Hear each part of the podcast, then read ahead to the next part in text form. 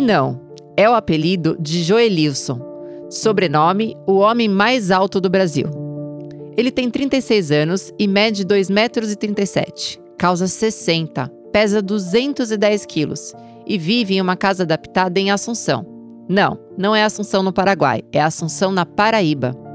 Ninão usa cadeira de rodas desde 2017, quando foi diagnosticado com osteomelite. A doença o impede de andar e também de trabalhar. Quando recebeu o diagnóstico, após três meses internado, Ninão soube que, devido ao avanço da infecção, ele precisaria amputar a perna direita. Ele não quis se submeter a este procedimento. Preferiu ir para casa, ficar em uma cadeira de rodas e buscar outras opiniões médicas. Passaram-se então quatro anos. E só agora, Ninão decidiu realizar a cirurgia de amputação da perna, antes que seja tarde demais e o quadro evolua para infecção generalizada. Para saber mais a respeito da doença e entender um pouco mais sobre próteses, vamos conversar aqui em São Paulo com o ortopedista do Hospital Moriá, o Dr. Jader Junqueira. Eu sou Renata Garofano e começa mais um podcast do Câmara Record. Olá, Dr. Jader, tudo bem? Olá, Renata, obrigado. Eu que agradeço o convite. Doutor, para a gente começar o nosso bate-papo, a gente está falando aqui especificamente do Ninão, que é o homem mais alto do Brasil. Ele provavelmente vai ter a perna amputada por causa de uma infecção decorrente de uma osteomelite. Então, doutor, explica para a gente o que é a osteomelite. Renata, a osteomielite é uma doença que o nome né, é dado para uma doença que, que significa uma infecção no osso. Então, osteomielite nada mais é do que o nome que se dá a uma infecção no osso. Na maioria das vezes, a osteomielite é causada por, por umas bactérias, tanto por uma ou várias bactérias. E a grande dificuldade da osteomielite, ela é tão temida porque o osso ele tem uma estrutura muito particular e facilita a aderência das bactérias nessa estrutura. E por isso a erradicação da, da infecção ou a cura são tão difíceis. E doutor, assim, quem pode pegar a doença? Qualquer pessoa está suscetível? É assim, são, são basicamente três formas de você ter osteomielite. Tem uma primeira forma que é a osteomielite que a gente diz hematogênica. Ela geralmente acomete crianças, então a gente sabe que crianças têm uh, muitas infecções de garganta, de ouvido, de pulmão, e nesse momento da infecção, a bactéria ela pode circular no corpo e é, migrar para uma região do osso, geralmente ossos longos, então fêmur e tíbia. Esse é um, é um mecanismo. Tem um outro mecanismo que seria é, após algum trauma. Então, por exemplo, uma pessoa cai, tem uma fratura exposta, o osso fica em contato com o meio externo e a bactéria acaba se alojando no osso. Então, seria uma osteomielite pós-traumática. E uma terceira forma seria a osteomielite por contiguidade. O que, que, é isso? Então, o paciente ele pode, por algum motivo, desenvolver uma, uma ferida ou uma infecção do tecido ao redor do osso. Então, imagina um, um, um paciente diabético com uma úlcera no pé. Essa úlcera começa na pele, pode ir se aprofundando, pegando gordura, musculatura, até que atinge o osso. Então, é uma osteomielite que foi decorrente de uma infecção no tecido ao redor. Então, você vê que, que na verdade, pode acometer, a osteomielite pode surgir em todas as faixas etárias, em pacientes saudáveis ou com alguma doença prévia. Então, ela não, não tem distinção. Então, são essas três formas que o osso pode se infectar? Isso, basicamente essas três. E, doutor, como é que a pessoa sabe que está com a doença? Os principais sintomas né, de um paciente com osteomielite são dor, edema, que é o inchaço da região, pode ter febre, é, a região, local da osteomielite geralmente fica quente, fica vermelho.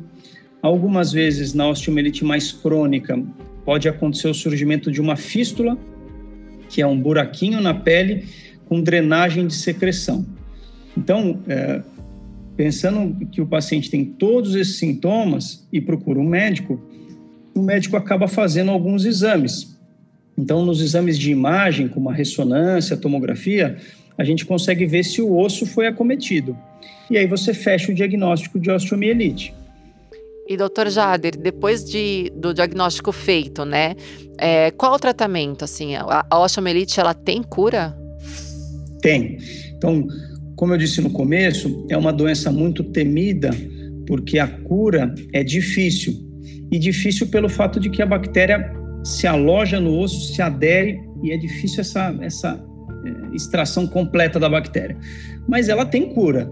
Então, uma vez que você fez o diagnóstico, é, tem que ser iniciado o tratamento. E o tratamento inclui, primeiro, a presença de uma equipe multidisciplinar, então seria importante a avaliação ortopédica, avaliação do cirurgião vascular, avaliação clínica de um clínico para ver as doenças de base do paciente, então tratar diabetes, tratar problemas vasculares, é, então isso é importante.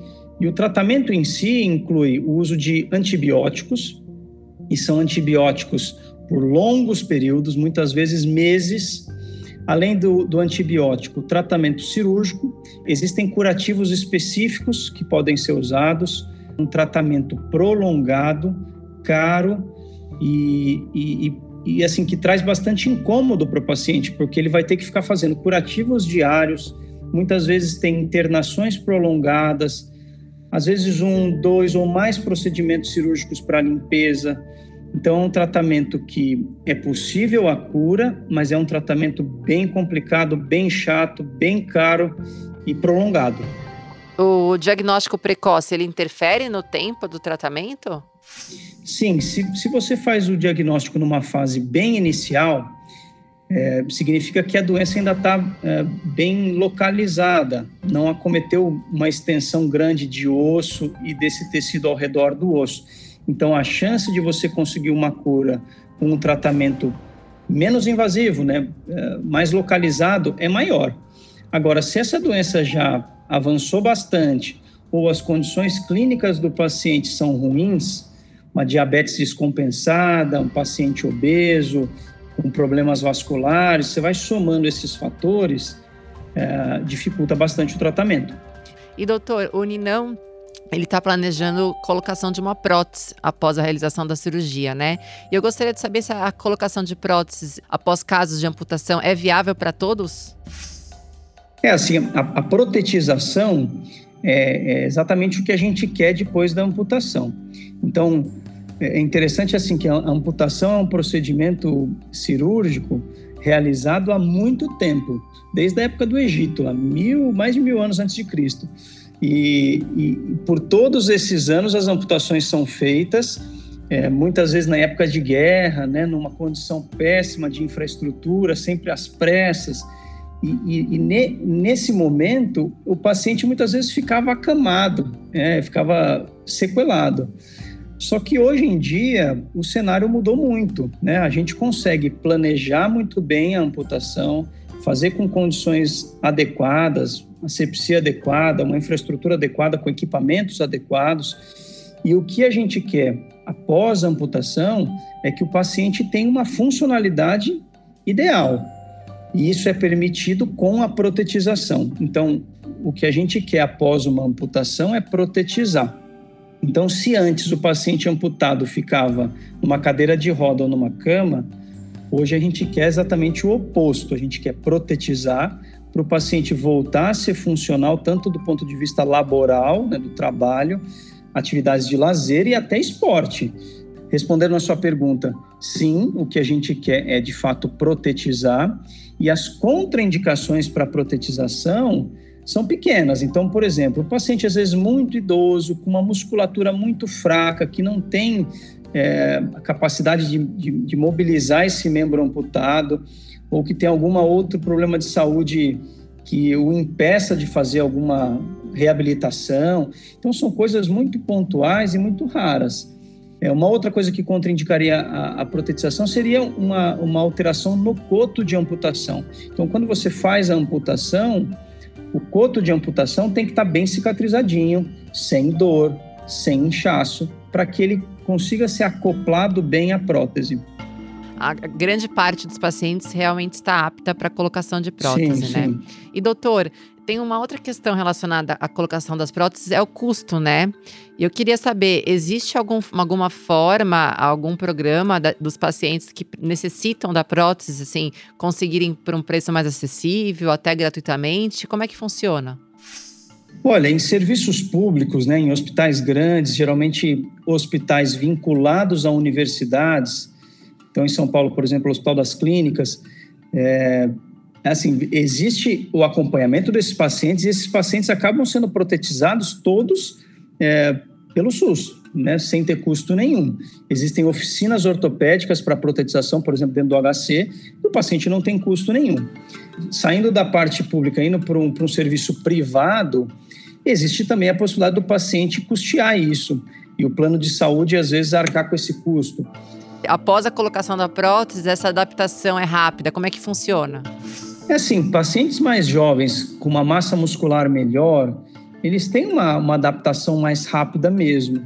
Mas, de qualquer forma, são várias sessões de fisioterapia, é o acompanhamento com o técnico. Muitas vezes o paciente acopla, mas aí tem uma, uma regiãozinha da prótese que pode incomodar, pode fazer um calo. Então, eles têm vários produtos que são colocados ao redor do coto para melhorar a dor, cicatrizar. Então, uma vez que você protetiza, não é que protetize e acabou. Você tem que fazer todo um segmento, segmento por meses desses pacientes. Então, é, é um tratamento multidisciplinar, prolongado e caro. E isso que dificulta, né? Com certeza. E doutor, a pessoa fez todo esse processo, né? Fez a cirurgia de amputação, colocação da prótese, todo o processo de adaptação. A gente pode dizer que essa pessoa volta a ter uma vida normal? Sim, eu, assim, conheço várias pessoas e atendo alguns pacientes que você não imagina que seja amputado. Ela consegue voltar a atividades laborais, consegue voltar a fazer atividades de lazer e, inclusive, atividades esportivas. Então, tem, tem pacientes que conseguem é, acoplar próteses voltadas para atividade esportiva, conseguem correr.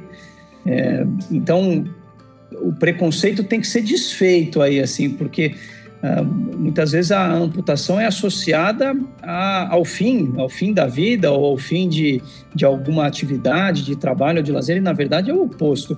Eu tenho certeza que o Ninão, depois dessa, dessa cirurgia, ela sendo bem sucedida, ele vai dar um, um, pulo enorme de qualidade de vida, porque não vai precisar mais ficar fazendo esses curativos, esse, o antibiótico acaba, aquela secreção muitas vezes com odor forte. Então, é, ele pode ter uma melhora importante da qualidade de vida. Doutor, antes de a gente finalizar o nosso bate-papo, gostaria que o senhor recapitulasse quais são os sintomas que a pessoa tem que ficar de alerta para procurar um, um, médico e identificar se está com osteomielite ou não. Eu acho que o, o mais importante é sempre é, se examinar, né? Então, principalmente pacientes diabéticos, né, que têm uma alteração de sensibilidade nos pés e nas mãos. Então, ao menor sinal de um ferimento, um ferimento que não cicatriza, ou um ferimento que já tem sinais de infecção, e os sinais de infecção são dor, inchaço, vermelhidão, calor local, saída de secreção, febre. Então, qualquer um desses sinais precisa procurar um médico. Porque se você identifica uma infecção numa fase inicial, que ela cometeu só às vezes a pele, e a gente de diagnóstico o nome é uma erisipela ou uma celulite, você muitas vezes evita que essa infecção aprofunde e chegue no osso. Então você evita uma osteomielite. Então o recado que tem que ficar é ao menor sinal de, de alteração que surgir uma infecção, precisa procurar um médico. Perfeito, doutor. Muito obrigada, viu, por participar aqui do nosso podcast, esclarecer as dúvidas de quem está nos ouvindo. Obrigada, doutor. Eu que agradeço, fico à disposição. Obrigado. Obrigada. Gente, hoje a gente conversou com o Dr. Jade Junqueira, que ele é ortopedista do Hospital Moriá, aqui de São Paulo. Mais uma vez, obrigado pela companhia de vocês e não se esqueçam, nos sigam no arroba Câmera Record ou então pelo site r7.com barra Câmera Record. Muito obrigado pela companhia de vocês e até o próximo podcast.